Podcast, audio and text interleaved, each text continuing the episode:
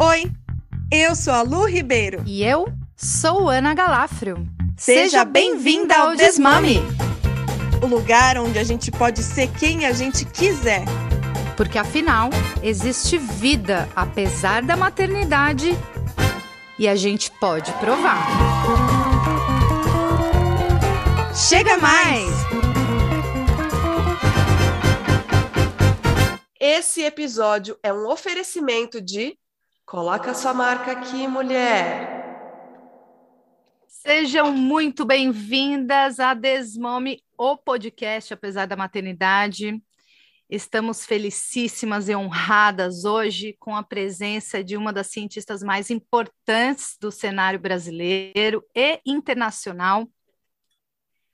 Ela é professora associada de ginecologia obstetrícia da Universidade Federal de Campina Grande, na Paraíba membra fundadora da Rede Feminista de Ginecologistas e Obstetras e membra da Rede Médica pelo Direito de Decidir.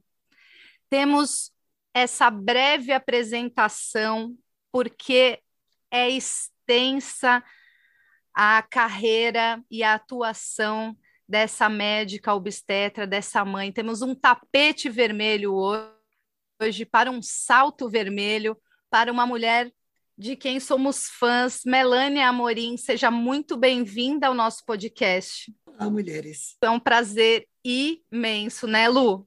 A muito gente está assim, ansiosinha hoje. Sim, demais, demais, demais. É uma honra ter você aqui com a gente. Esse podcast a gente conversa de um tudo, o próprio nome já diz, né? Desmome, apesar da maternidade. E com a maternidade, é, estamos aqui, né? E hoje te receber aqui realmente é um. Nossa, começamos 2022. Parabéns para nós. Obrigada, Melânia. É uma atuação extensa. Sim, Melânia, a gente sabe que o seu tempo é precioso. Você está nesses dois anos à linha de frente no combate ao Covid-19 atuando diretamente com gestantes e parturientes e puérperas. A intensidade disso tudo é imensa, então somos solidárias também a toda essa carga. Mas hoje a gente vai puxar um tema que também está quente, precisa ser aproveitado, assim como a gente conversou nos bastidores, e você me disse: vamos falar sobre violência obstétrica, Vamos falar sobre esse tema que está sendo descortinado na grande mídia e que há tanto tempo você atua também elucidando esse tema. Eu estive lendo seu artigo, é, Quem tem medo de violência obstétrica, a gente vai deixar o link aqui como recomendação para que todos Ótimos. também possam ler. essa aula é maravilhosa porque hum, destrincha a violência obstétrica. Eu queria começar de um ponto assim. É... A gente aprendeu um pouco de quais são os sinônimos de violência obstétrica, de quais são os exemplos de violência obstétrica, a gente pode falar mais sobre isso. Mas eu queria te perguntar: o antônimo da violência obstétrica seria a medicina baseada em evidências, ela seria o grande antídoto para esse tipo de violência? Seria, porque, na verdade, se, se assumindo as práticas baseadas em evidências, e só assumindo práticas baseadas em evidências, e mantendo o fulcro da medicina baseada em evidências, que na verdade não é só a evidência, a medicina baseada em evidências consiste na integração simétrica e harmoniosa das melhores evidências científicas correntemente disponíveis com a experiência clínica individual e com as características e expectativas de pacientes. Então, esse conceito de autonomia, de decisão, de características de pacientes, ele já é bem forte dentro da medicina baseada em evidências, porque alguém pode dizer, mas e o empoderamento, mas e a autonomia, mas aí eh, já são conceitos que são contemplados dentro da própria conceitualização da medicina baseada em evidências. E para quem é leiga no assunto, e majoritariamente nossas ouvintes são mulheres e mães, mas não necessariamente entendem esses conceitos.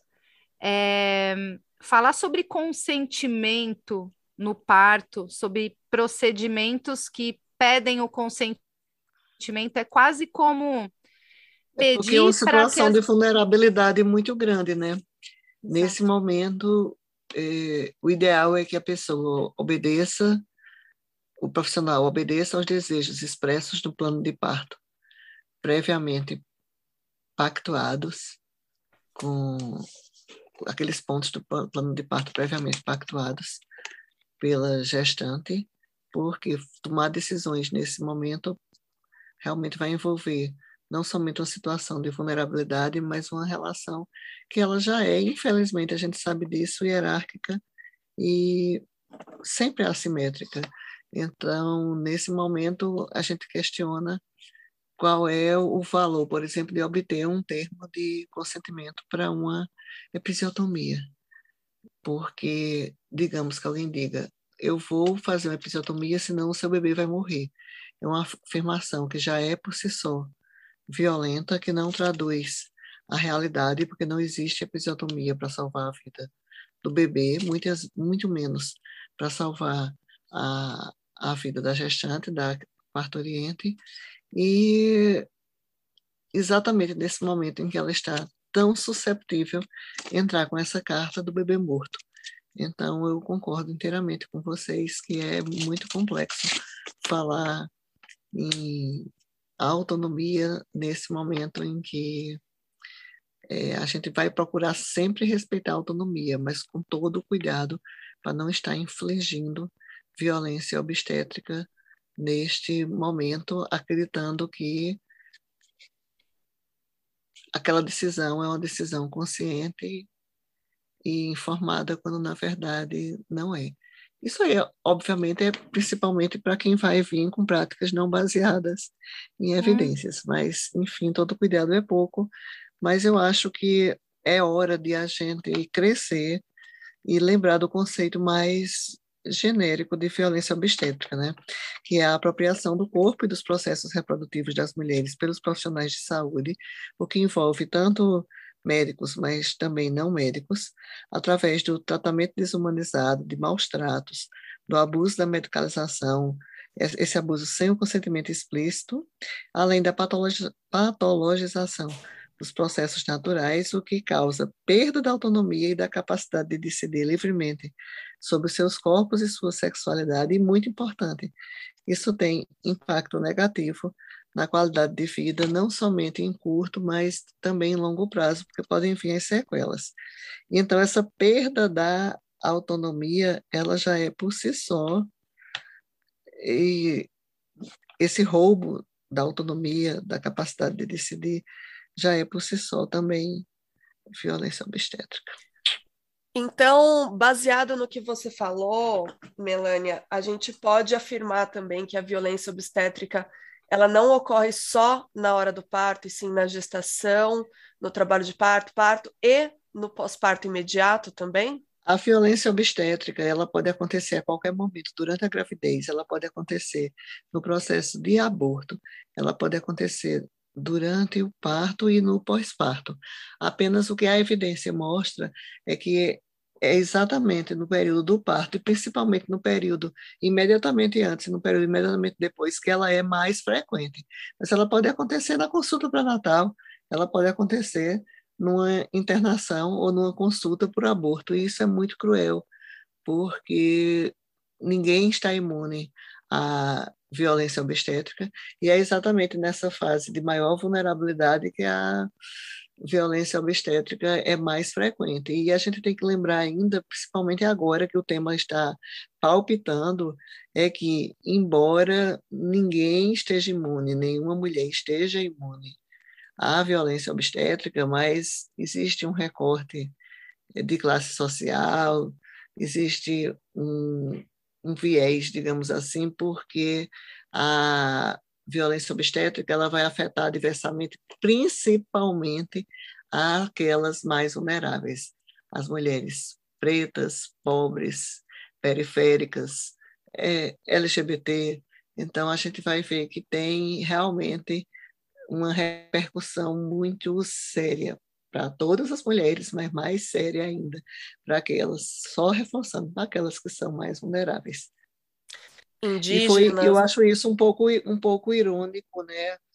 E perverso também, porque há tanto tempo que a gente está empenhado na luta contra a violência obstétrica e precisa, de repente, que uma famosa denuncie para que todo mundo comece a falar sobre violência obstétrica. É claro que a gente vai aproveitar a ocasião para discutir muito e muito e sempre sobre violência obstétrica, mas quanto tempo faz que nós, eu, você, vocês, estamos nessa arena? Faz muito tempo é, denunciando, mostrando esse recorte de classe social, mostrando esse recorte de raça. Então, nós estamos nessa arena há muito e muito tempo.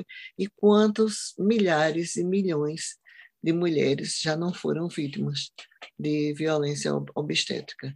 Isso é muito triste, sem falar que o que vem à tona agora é somente a face mais visível, que eu chamo da ponta do iceberg, da violência obstétrica, que são as agressões verbais, os maus tratos verbais. Claro que isso é horrível e fere, machuca, dói profundamente. É inadmissível que isso esteja acontecendo, mas violência obstétrica vai muito além disso. Se a gente fosse fazer a soma desses maus tratos, desses maus tratos verbais, com tudo o que eu já falei, com o abuso da medicalização, com a patologização dos processos naturais, com os procedimentos e práticas desnecessários, prejudiciais, que não são baseados em evidências. E aí eu elencaria uma série que eu estou fazendo há dois dias, eu estou empenhada em, em denunciar essas práticas e, e, e procedimentos nos meus perfis nas redes sociais. Por exemplo, jejum, a tricotomia, raspagem dos pelos, a, o enema, proibir presença de acompanhante, proibir que a pessoa deambule, proibir a presença de doulas, é, negar métodos de alívio da dor, colocar soro com ocitocina de rotina. E são faces do, da violência obstétrica durante o trabalho de parto e tudo vai piorando, porque chega a hora do parto, é a hora em que vai haver, como eu já falei, mais violência obstétrica, porque vai, como primeiro que começam muitas vezes os comandos verbais, em geral inapropriados, porque eles estão equivocados em sua essência, porque ninguém precisa de recomendação para fazer força, assim ou assado. Os puxos, eles são involuntários e não devem ser dirigidos.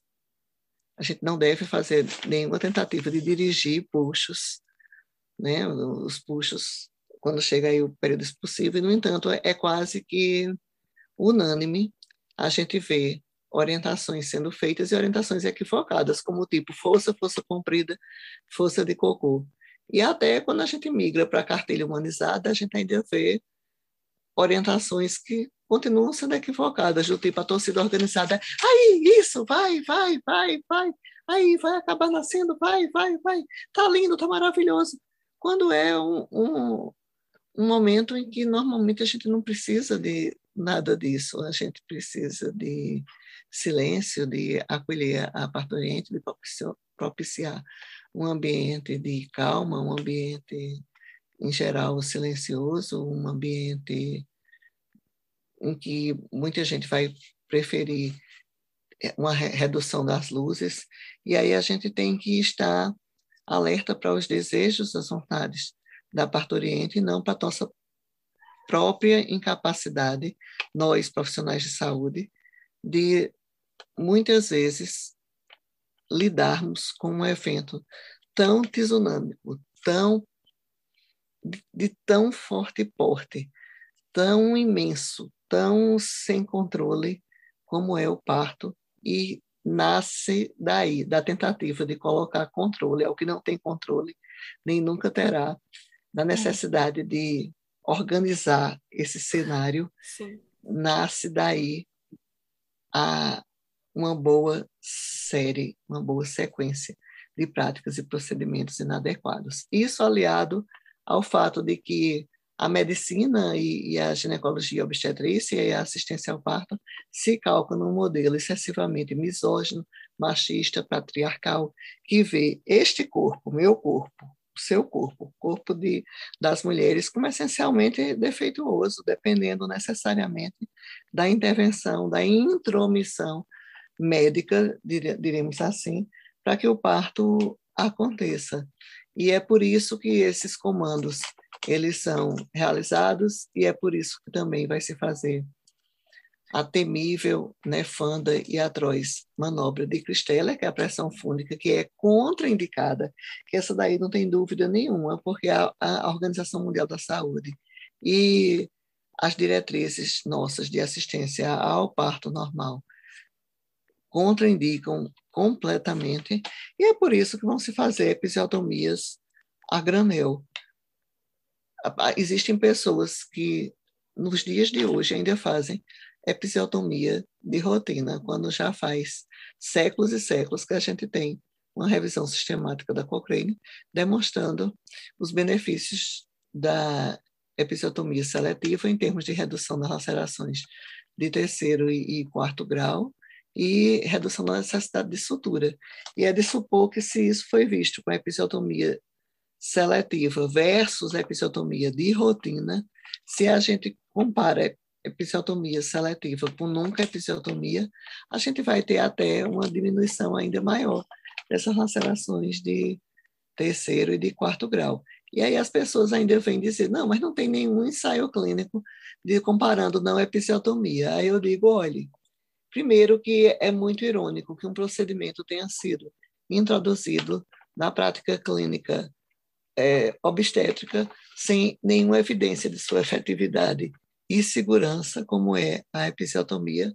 E agora tem que foi, provar foi criada do nada, por, do nada não, que a gente sabe que foi a misoginia, o machismo, é, o patriarcado que criou a episiotomia por achar que o corpo feminino é defeituoso e que depende dessa intromissão médica e masculina, porque à época todos os, os médicos eram homens, e aí quando o patriarcado, quando o médico misógino, machista, cria a episiotomia, é com essa finalidade de estar tá vendo o corpo feminino como essencialmente defeituoso.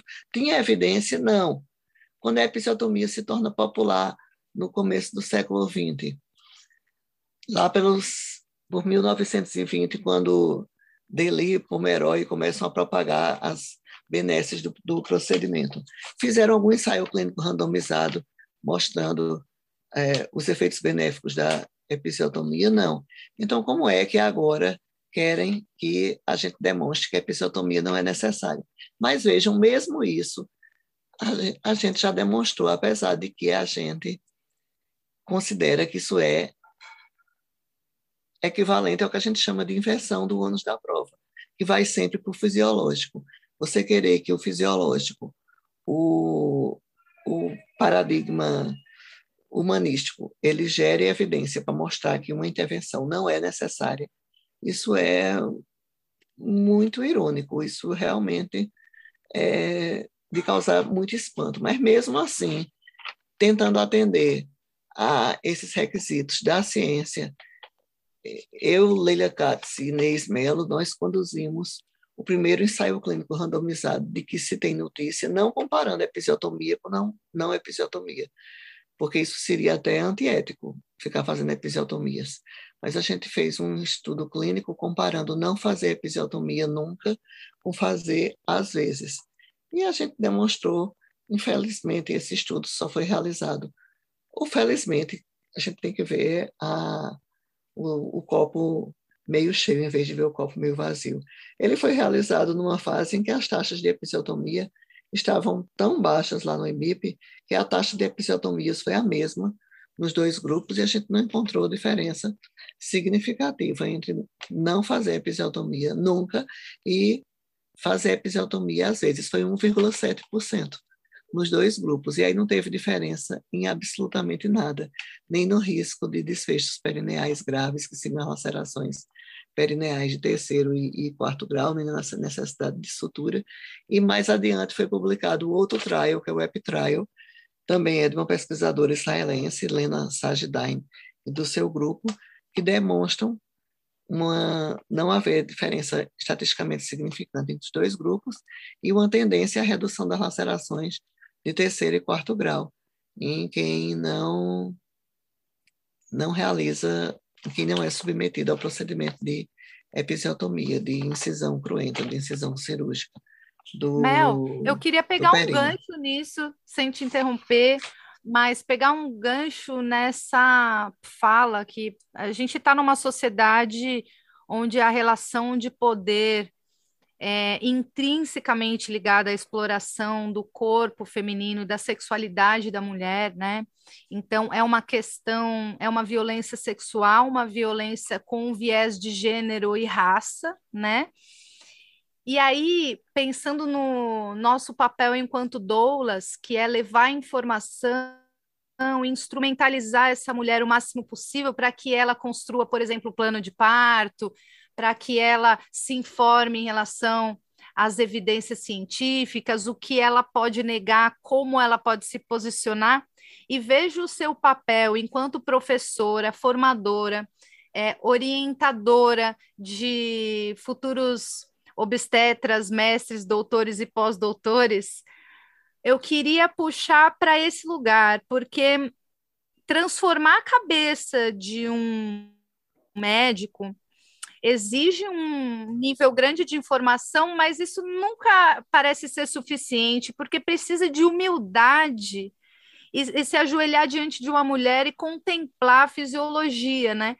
Como Mas, é olha, primeiro que informação que é poder, e eu acho que a gente tem que levar essa evidência, levar hum. essa evidência e sair divulgando. Esse trabalho de divulgação científica, ele é muito bom, e eu estou falando, e aqui me cabe, eu tenho lugar de fala para fazer isso, porque eu sou cientista e sou a divulgadora é, desses meus artigos, meus, que não são só meus, né, são de, de nossos, de um grupo de um grupo transdisciplinar, porque, no caso, esse artigo que eu estou citando, que eu e Leila orientamos, era a tese de doutorado de Inês Melo, que é enfermeira obstétrica. Então, a gente tem que levar essa evidência, porque muitas vezes as pessoas vão dizer, mas Melânia tem vários estudos observacionais que estão mostrando que precisa haver alguma episiotomia para não haver laceração perineal de terceiro e quarto graus. E esses estudos observacionais, eles estão, em geral, todos enviesados, porque não são ensaios clínicos randomizados. Só tem de ensaio clínico randomizado o meu, nosso ensaio clínico randomizado, que foi publicado. Podem procurar é, Episiotomy e Melania Murim no PubMed, que a pessoa encontra é, a referência a esse, a esse artigo que foi a tese de doutorado de Inês Mello. E tem o artigo de que são vários, que é, são são dois precisamente, tem uma análise de ínterim e a análise definitiva do epitraio, que é o estudo de Lena Sagidain. Então é interessante que a pessoa saiba que alguém já pesquisou isso, que alguém já comparou fazer episiotomia seletiva versus fazer é, episiotomia nunca, não, não fazer em nenhuma situação. E por que isso é importante? Porque tem gente que eu não sei se é uma deficiência de interpretação ou se é desonestidade intelectual, a pessoa interpreta errado porque quer mesmo. Porque a pessoa fica dizendo que a OMS recomenda episiotomia seletiva. E não é verdade, viu, Ana? Porque, veja, eu estava lá e, embora a recomendação não tenha ficado exatamente como eu queria, porque eu queria uma recomendação contrária veementemente à episiotomia, mas a OMS fez a, a recomendação, é a recomendação 39, está lá. Recomendação contra a episiotomia de rotina. Não está lá escrito em nenhum momento, e eu sei porque eu estava lá, é, é, a favor da episiotomia seletiva.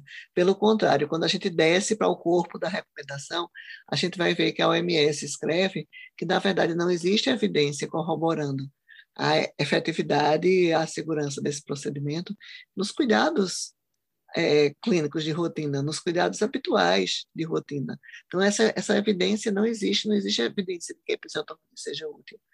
é, em distócia de ombro, em sofrimento fetal agudo, como querem as pessoas, em fetos prematuros, numa coisa que eu acho até fantasmagórica, de uma entidade a, chamada iminência de ruptura perineal grave, tipo, se eu não fizer essa episiotomia, vai haver uma ruptura perineal grave. Como assim? Você está uma premonição, né? Baseada em evidências, assim, você está querendo, você está vendo assim, você tem uma bola de cristal e você está vendo que o períneo vai se romper. O que é isso? O que é evidência de ruptura perineal grave? Não é medo do corpo da mulher, né, Mel? É medo do corpo da mulher.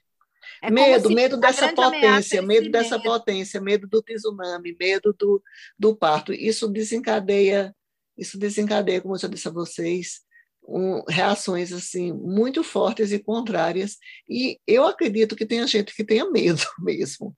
É um medo muito grande. E, e como modelo é medroso, é misógino, é machista, é patriarcal, toma o quê? Corte, empurrão e, no mínimo, tentativa de estabelecer o controle através de comandos, porque está óbvio que aquela incompetente, aquela pessoa assim tão, aquela mulher que está ali tão entregue ali ao, ao parto e, a, e a, aquela coisa sem controle, que não tem controle, como eu disse, nunca terá, é óbvio na mente da medicina que ela não vai conseguir parir sozinha, que você tem que fazer alguma coisa.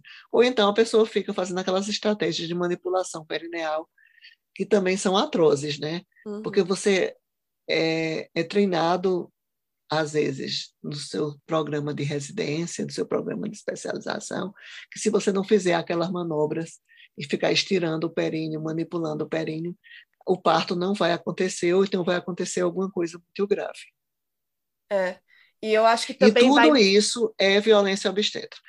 Exato. E até por, por isso eu queria muito falar sobre que é, o plano de parto. É, ele, vai, ele vai ali te trazer informações e te proteger de certa forma, ou deveria, né? É, de algumas violências obstétricas, mas tem algumas que são tão é, institucionalizadas e tão estruturadas, né, tão na estrutura da nossa da misógina. É, e, e, que parecem mais sutis, né? Porque assim, Isso. assim, imagine que, que detalhe é esse. Você tem que chegar num plano de parto. Eu não quero que manipulem o meu períneo. É, não quero toque de quatro em quatro horas. Eu quero toque somente se necessário e se eu autorizar.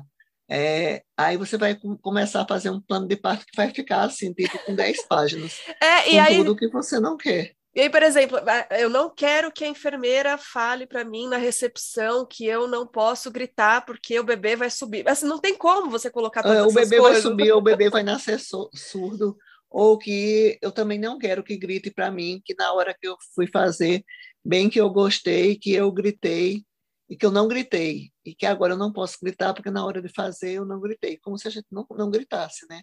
É, gritei, sim. Não, e uma coisa, Mel, essa cautela, eu vou colocar entre aspas, mas é um excesso de cautela que eu vejo que a própria Organização Mundial da Saúde evita cunhar o termo violência obstétrica, né? Fala assim, maus tratos. Olha, quando abusos, a publicação de abusos e maus tratos é de 2014, isso. E sempre, sempre eu fico muito desapontada, porque eu mesma introduzi o termo no, no guideline, escrevi violência obstétrica e saíram cortando tudo lá, mandaram substituir o tempo todo por abuso e maus tratos.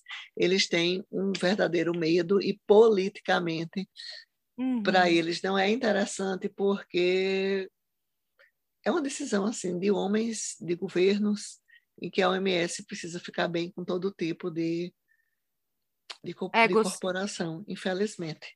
Mas pois a, gente é. não, mas a gente não abre mão do termo, porque o termo ele foi cunhado e foi apropriado pelo movimento feminista, ele é nosso, é, ele reflete uma face da violência contra a mulher, uma das múltiplas faces da violência contra a mulher, é uma violência de gênero, sim, é uma forma de violência de gênero, e se nós decidimos que era violência, nós temos o um lugar de fala para dizer que violência é. Então, não importa o que os homens queiram dizer que é ou que não é, se fomos nós as ativistas, se fomos nós as feministas, se fomos nós o movimento que disse que era. Até porque a violência é diferente, é, eu, eu entendo como o termo agressão um termo que acontece no presente. A violência ela pode ser plantada e ser colhida lá na frente, né? Então, quando a gente nasce mulher, é, automaticamente a gente já começa a ouvir as histórias de parto, ah, porque a sua família não teve dilatação, sua família não sei o quê, e isso já é uma planta, já está ali plantando é, Sim, e porque, você... e porque ao longo do tempo há uma normalização. Exato. É, se sua mãe ou sua avó pariram deitadas, ou de repente, se elas foram submetidas à operação cesariana, vai haver uma tendência à normalização, entre aspas, desse tipo de procedimento. Você vai achar que aquilo é o normal. Então, Sem isso dúvida. é. São os registros isso, familiares. Isso é importante né, porque isso permeia nosso cotidiano como as cenas de parto das novelas, dos filmes e dos livros.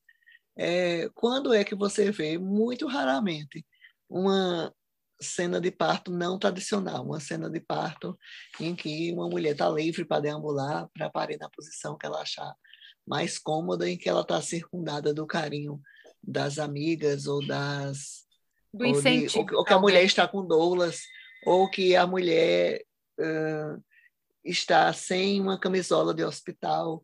Então, essas cenas de parto, elas permeiam o imaginário popular. E tem mais o seguinte, quando não é alguém fazendo respiração de cachorrinho e outra pessoa dizendo assim, força, força, força, faça força.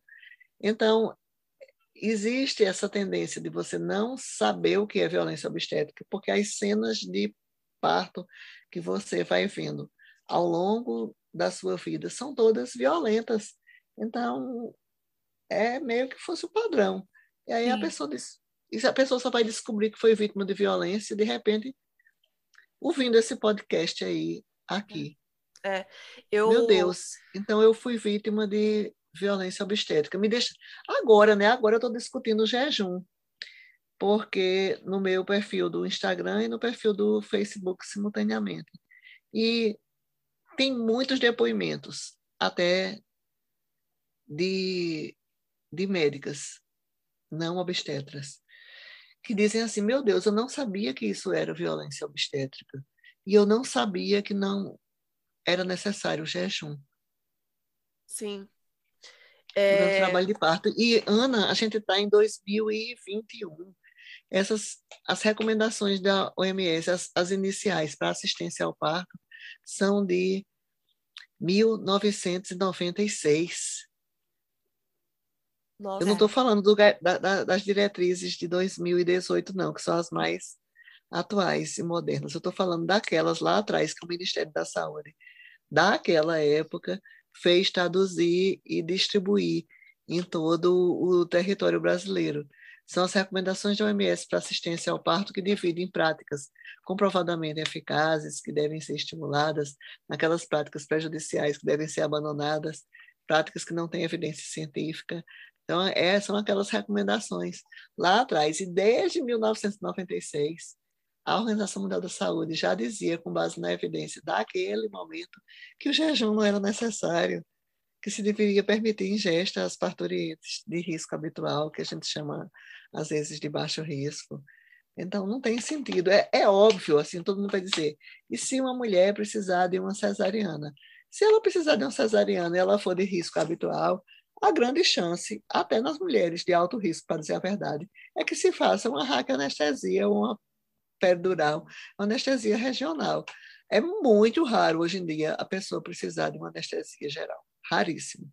E quando isso acontece, geralmente você pode predizer, porque, obviamente, se chega uma mulher com eclâmpsia, se chega outra gestante com hemorragia, a gente não vai alimentar essas mulheres que têm um alto risco de precisar de uma cesariana de emergência e que tem alto risco de precisar de uma Sim. cesárea sob anestesia geral. E mesmo essas que têm risco de precisar de uma cesárea sob anestesia geral, na maioria das vezes, a anestesia não vai ser geral. Ainda tem esse detalhe, na grande maioria das vezes.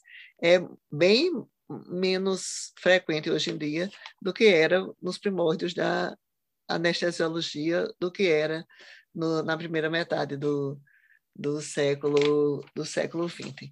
Então, por ah, conta um do risco teórico também, né? de aspiração do conteúdo gástrico, que é a, uhum. a síndrome de Mendelssohn, está, está se deixando mulheres saudáveis em jejum, sem considerar que a grávida é sempre de estômago cheio.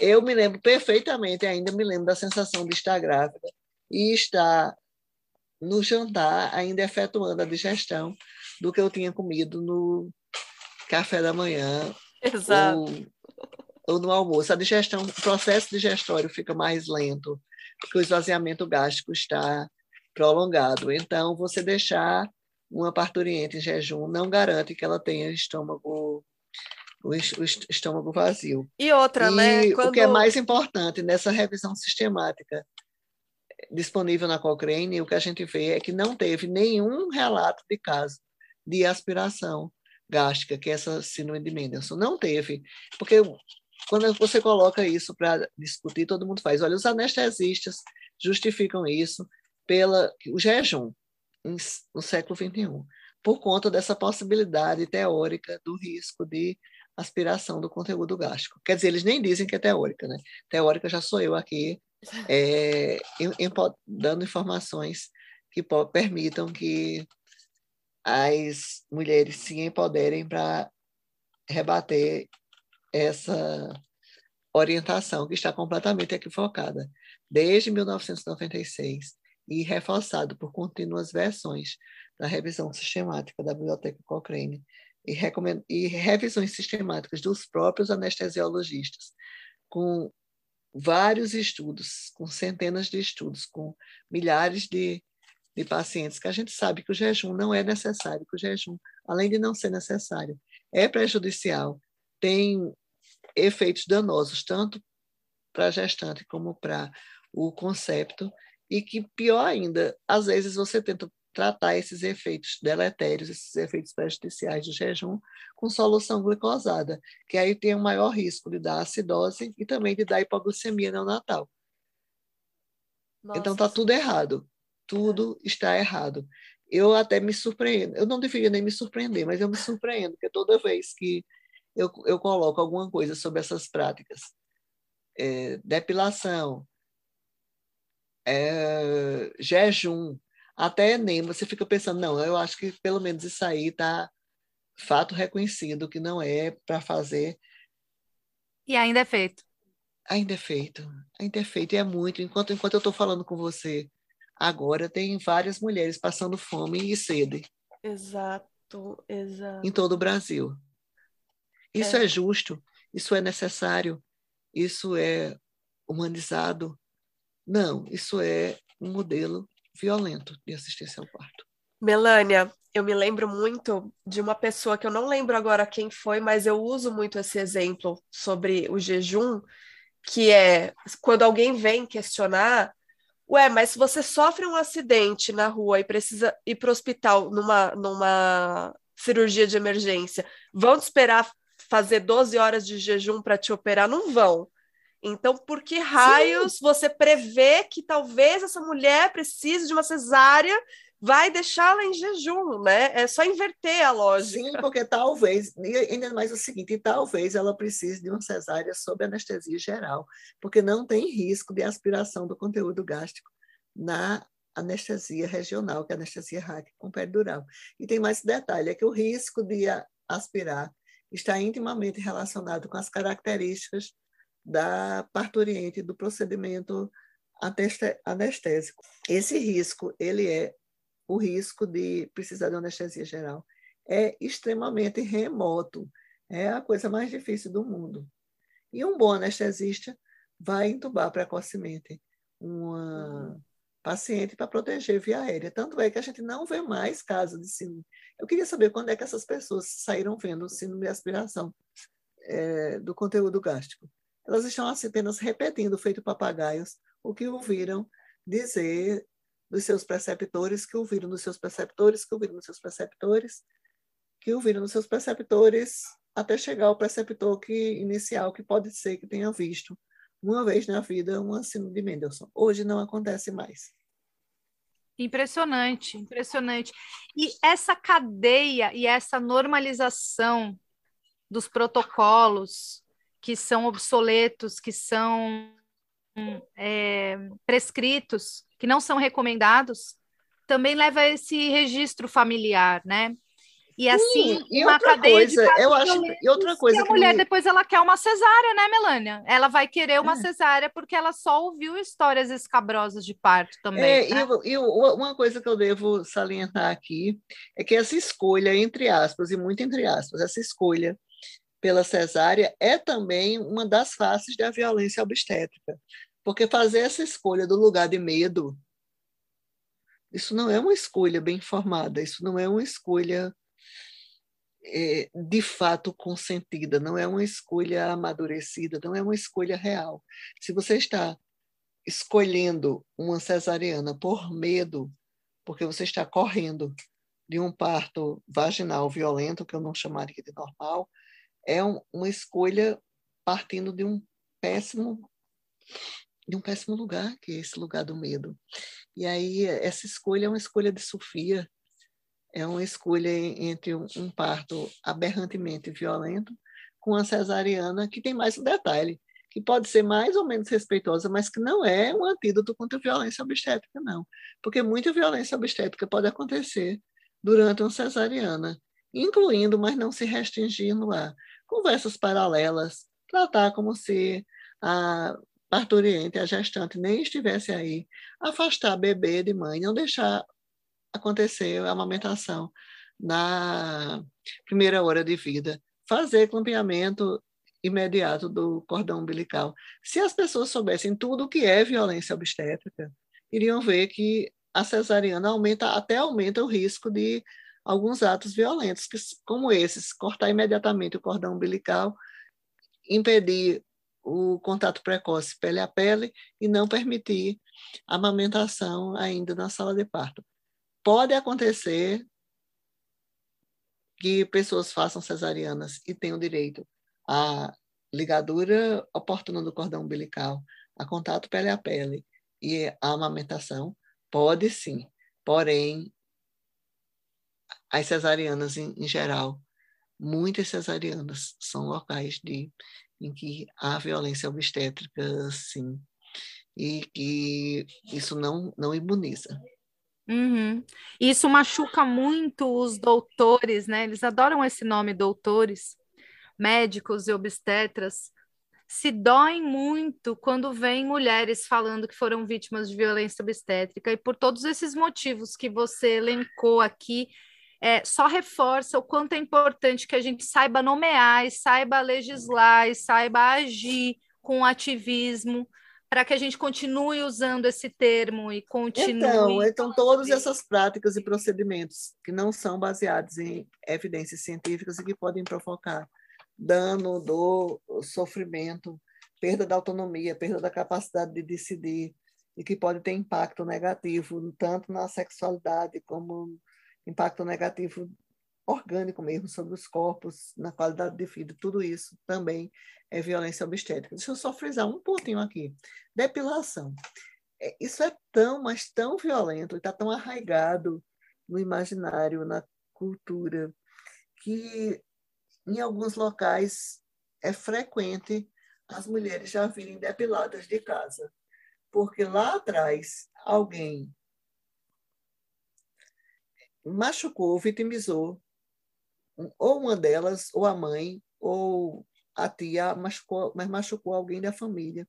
Alguém deve ter dito: olhe que absurdo, você não veio preparada de casa. Que é como se a pessoa tivesse que se depilar em casa para poder ter a honra de adentrar aquele hospital onde ela vai receber assistência ao parto.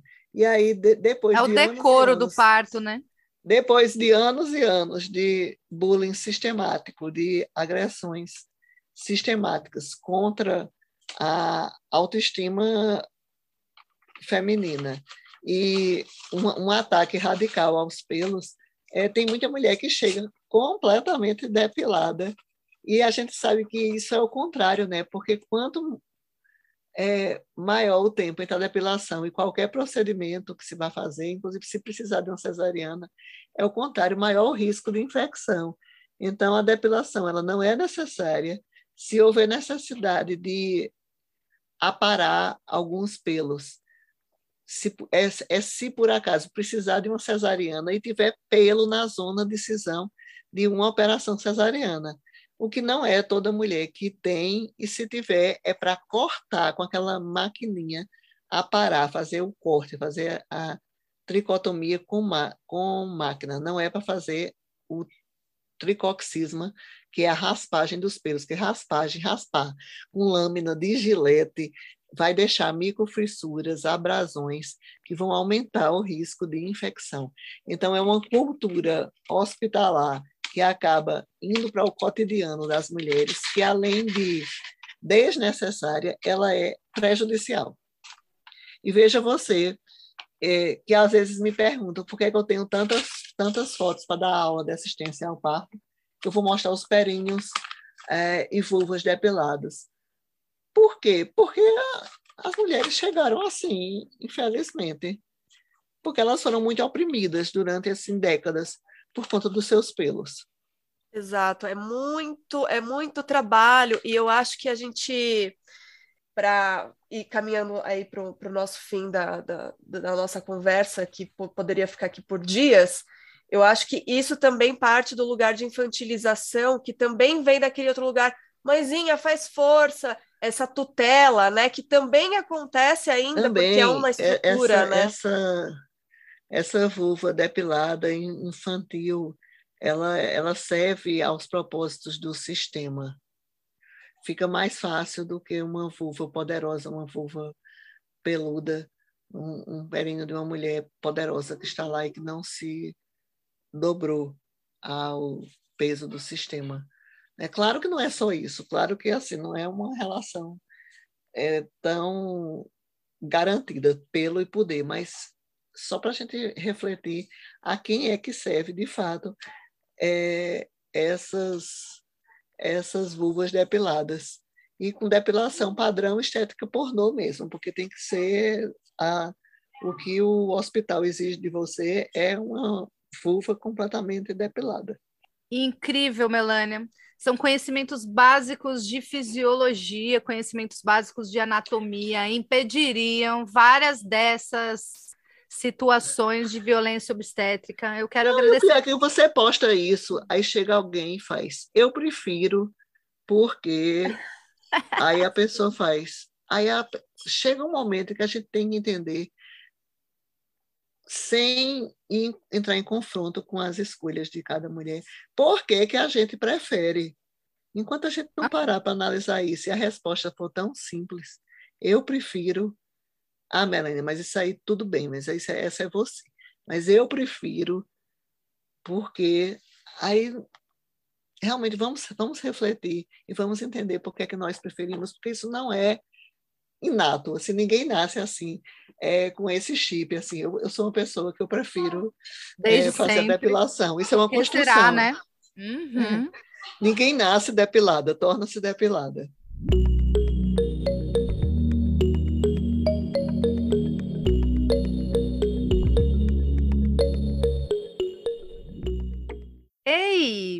Você já apoiou uma mãe hoje? Então, vem apoiar duas. O Desmome tem uma campanha de financiamento coletivo no Apoia-se. Basta digitar apoia.se barra Desmome e você terá acesso aos valores, que são a partir de 10 reais mensais. Lá você também encontra todas as recompensas e o nosso lindo projeto que vem se expandindo cada vez mais, graças a vocês, nossas apoiadoras. Mas, se você prefere apoiar com o Pix, nosso número está disponível aqui na descrição do episódio. Mas você também pode apoiar com zero reais. Basta compartilhar o podcast e espalhar a palavra dessas duas senhoras que aqui vos fala. A Matenosfera agradece. Mel, queria que a gente partisse agora para os nossos quadros. A gente vai fazer rapidamente, mas seria muito bacana ouvir de você.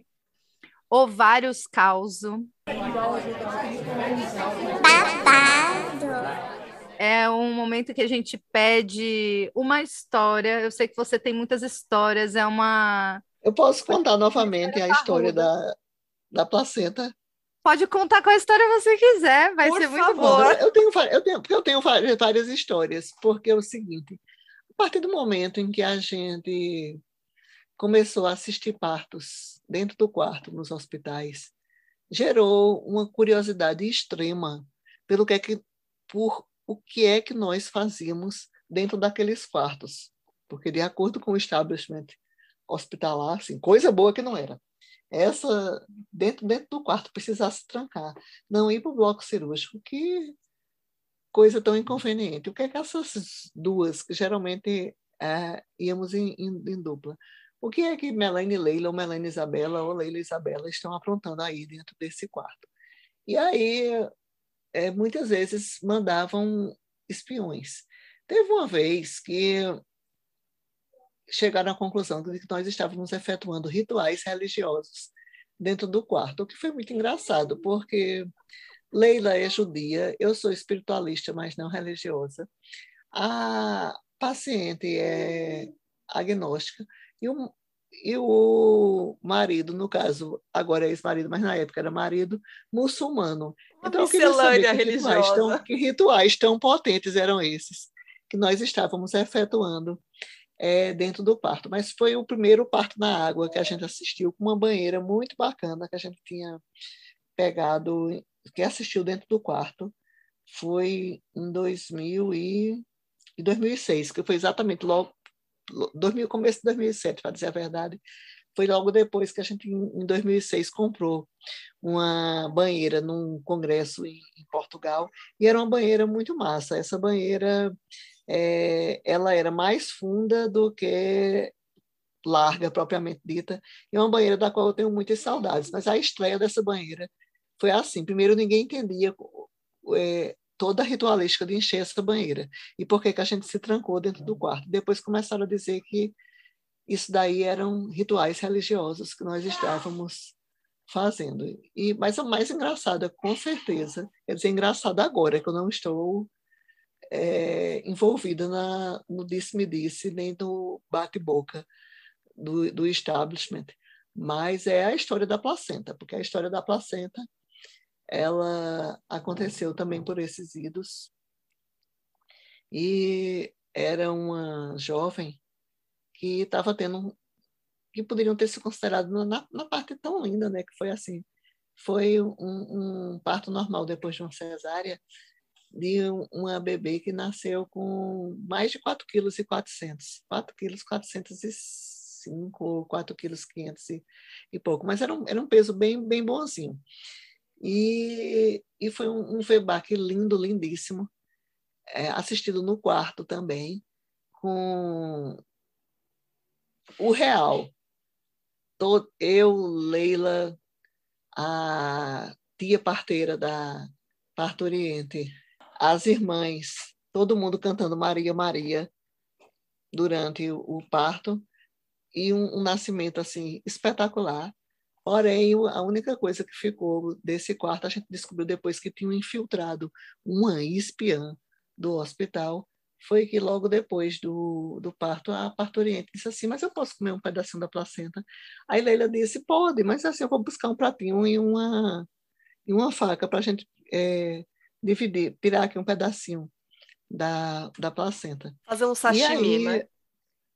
Exatamente. Aí a aí uma coisa que para a gente, assim, uma paciente que pede para comer um pedacinho da placenta, você sabe que a gente não acha nada demais. Porém, o, que eu acho que aconteceu foi isso acontecer dentro de um quarto, lá pelos idos de 2006, as pessoas ficaram achando é, um pouco estranho, um, um pouco exótico, mas isso aí eu ainda perdoaria. Porém, ficaram inventando um monte de mentiras que a gente tinha feito hambúrguer de placenta, que eu teria colocado essa placenta no liquidificador sem tampa e teria feito um verdadeiro suco de placenta, que esse suco, na medida que o, o, o liquidificador girava, esse suco teria sujado todo o teto, as paredes, é, sido jogado pelo, pelo chão, então tinha virado assim um, um suco de placenta despejado por todo o ambiente, que tinha sido uma comilança de placenta humana. Que, entre outras coisas, que a parturiente estava andando de gatinhas, de quatro, no chão, enquanto o marido sugava os mamilos dela para incentivar o uso de incentivar a liberação de ocitocina endógena. Então inventaram mil histórias, mas a que me diverte mais, com certeza, é a do liquidificador de, com suco de placenta, porque é absurda e chega a detalhes surreais, como essa que o liquidificador era sem tampa. Inclusive, minha amiga Flávia, anestesista, na época ela disse assim, olha, quem conhece Melania sabe muito bem que isso não é verdade. E todo mundo ficava esperando. Porque Melania é uma pessoa muito séria, Melania é uma cientista, Melania jamais é, faria um, uma história dessas de comer a placenta, mas ela disse, não, porque é muito simples, Melania não sabe ligar o liquidificador. Maravilhoso! Sabe que é, no Ciaparto 4, eu acho, eu e a Bárbara, a gente apresentou no palco principal do, do, do Ciaparto uma Porque eu sou, meio eu sou meio confusa, realmente, eu sou uma pessoa muito desligada. Aí, assim, é, mas é, a pessoa assim dizia assim, não, não é verdade, porque Melania, com certeza, ela não faria isso porque ela não sabe ligar. Não sabe ligar. Sem tampa. Então, e a gente apresentou em homenagem a você essa, essa sketch lá no Ciaparto. Eu fiz hum. uma parteira com liquidificador, a gente botou suco de uva, botou os negócios lá, com liquidificador. vou falar, vou falar para Ana te mandar. Mas olha, é, mas, mas a, a, imaginação das pessoas é muito fértil, não é? É demais. Porque você quer difamar a outra, é, sei lá, podia partir assim um pouco do real, ficar dizendo tem mil coisas que as pessoas poderiam dizer assim, não, é muito estranho, porque não sei o que lá e tudo, mas assim, inventar esse detalhe do liquidificador sem tampa. É... Invejo da sua liberdade, da sua potência, doutora, porque isso aí não tem outra explicação, não. É muita inveja. Eu amo não, essa Mas depois que tudo passou, porque passaram-se alguns meses, toda a cidade falando, e um cidadão escreveu até um artigo de opinião para. Oh, para o Jornal do Comércio sobre placentofagia, sim ou não? Nossa! Ninguém, Tinha perguntado, ninguém tinha perguntado a opinião dele. E se eu fosse comer alguma placenta, que seria a minha, mas a minha eu não comi, na verdade, a minha eu enterrei e plantei uma árvore por cima. Mas se eu fosse fazer algum ritual com placentas, e e se eu fosse comer, eu iria comer a minha, não iria comer a placenta alheia. Mas eu jamais iria pedir a opinião dele. Eu, é que o cidadão se mete, onde não é chamado, e começa a divagar sobre se comer a placenta é ou não uma, uma forma análoga à antropofagia. Pense como viajou. Meu Nossa, Só podia ser homem médico. Sim. Porque a autoestima do, do. A gente sempre diz, a autoestima do homem branco, cis, hétero, já é uma coisa é, assombrosa, mas a autoestima do, do homem branco, cis, hétero, médico. Hum, é um semideus, é isso. Ai, muito boa essa história. A gente gostaria de encerrar agora com o nosso quadro Descarga Mental.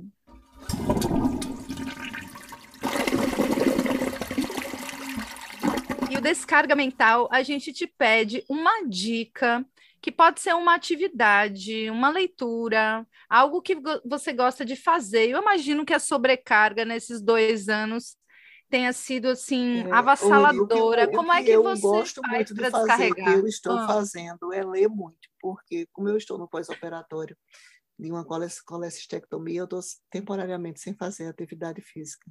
Hum. E eu estou lendo agora um livro muito bom, que é a biografia de Lula, por Fernando Moraes. Biografia de Lula. Olha, esse eu não tenho. É, mas Bom, é novo, é um livro assim recém-saído do forno. Nossa, eu também nem sabia. Eu vou, vou pesquisar. Maravilhoso. É, eu já eu estou por volta da página 253. Nossa, maravilhosa. E é uma biografia, assim, tudo que ele conta é de arrepiar. É, são dois volumes, ele lançou o primeiro dois? volume agora. Ah. E é, não, é, eu não vou dar spoiler do, do livro, mas é muito interessante porque ele vai e volta, é presente e passado, presente e ah, passado. Ah. É, e eu acho que isso pode fazer uma diferença para o hum. futuro, porque ah, fora Bolsonaro, vai. fora Bolsonaro, não dá, não dá para deixar de, de, de falar. É para que não para que não aconteça mais violência obstétrica, para que a gente continue conseguindo falar, para que falar seja possível, para que a gente tenha liberdade, vivas e livres, nos queremos, fora Bolsonaro. Maravilhosa. Fora Bolsonaro, por favor, que seja esse ano. É, a gente já falou aqui, né, que a gente queria começar com o pé não direito, a gente quer começar com o pé bem esquerdo esse 2022. E, bom, eu vou dar uma dica aqui, que é o blog da Melânia, que é o, o Estuda Melânia Estuda. Estuda, Melânia Estuda. Isso vai estar também aqui no nosso, na nossa descrição para vocês, depois na descarga mental, porque é ali que muitas pessoas começam a se alimentar das evidências científicas, né? Partindo aí sobre é, é, os direitos e tem um post que eu atualizo sempre, que é o das indicações estapafúrdias de operação cesariana. Esse é uma lista é um que não clássico. cessa de crescer, porque quando eu penso que já se esgotaram todas as supostas indicações de cesariana, sempre aparece mais um. A fake news ela é uma fonte inesgotável, né? É impressionante, é impressionante. E você, Ana, qual que é a sua dica? Eu acho que eu tô agora começando a acreditar nesse período de férias e muito interessada nos meus banhos de mar. Então, apesar de ser uma cidade que lota muito aqui em Ubatuba, é, eu recomendo um banho de mar como descarga mental, descarga emocional. É, e eu estou indo em busca disso, assim, antes que a cidade lote demais, eu quero hoje à tarde dar um pulinho no mar. E quem puder que faça o mesmo. Melânia está próxima do mar também, né? Como eu tem sido próxima, suas idas à praia? Eu próxima, ficar a 120 quilômetros, mas eu vou ah. passar minhas férias lá em João Pessoa. Maravilha. Foi um prazer, uma honra, assim, um tesão, essa é a verdade. O espaço aqui tá, estará sempre aberto. A gente é seguidora, fã, admiradora, incentivadora Mulheres, do teu trabalho. foi um prazer enorme estar com vocês. Foi muito bom, Mel. Muito obrigada. Esse tema não se esgota, mas por outro lado foi bom porque eu estava com fala recolhida, porque eu falei muito na entrevista para o Fantástico, mas eu entendo que por conta da, de dar espaço para a voz das mulheres, é, acabei aparecendo com uma fala só já no final. Então eu tinha muito para dizer ainda. Muito obrigada pela oportunidade. Que bom que você disse. Nosso podcast está sempre à disposição. É, e depois que for ao ar, eu vou te mandar para que você também divulgue e multiplique. A gente faz esse trabalho juntas para alcançar cada vez mais pessoas e se informem e juntas somos mais fortes. Meu. Obrigada por estar aqui de coração. E para quem quer te conhecer, te, te conhecer ou te seguir, onde que as pessoas te encontram, Melânia, por favor? Ah, arroba Melânia44 é o meu perfil no Instagram. Meu Amorim é o perfil no Twitter, mas eu frequento muito pouco, e tem o meu perfil no Facebook também, onde eu tenho uma página e o perfil. Muito obrigada e obrigada a vocês por estarem aqui com a gente. Se você está ouvindo no Spotify, a gente tem caixinhas de interação em cada episódio. Vai lá e avalia o nosso podcast também. É super importante a gente saber como a gente está, como está sendo a experiência de escutar a gente aqui, também contribui para que as, platas, as plataformas entendam que o nosso conteúdo é relevante. Muito obrigada, Melânia, obrigada, Ana, e a gente segue por aqui. Um beijo. Obrigada, gente. Beijos.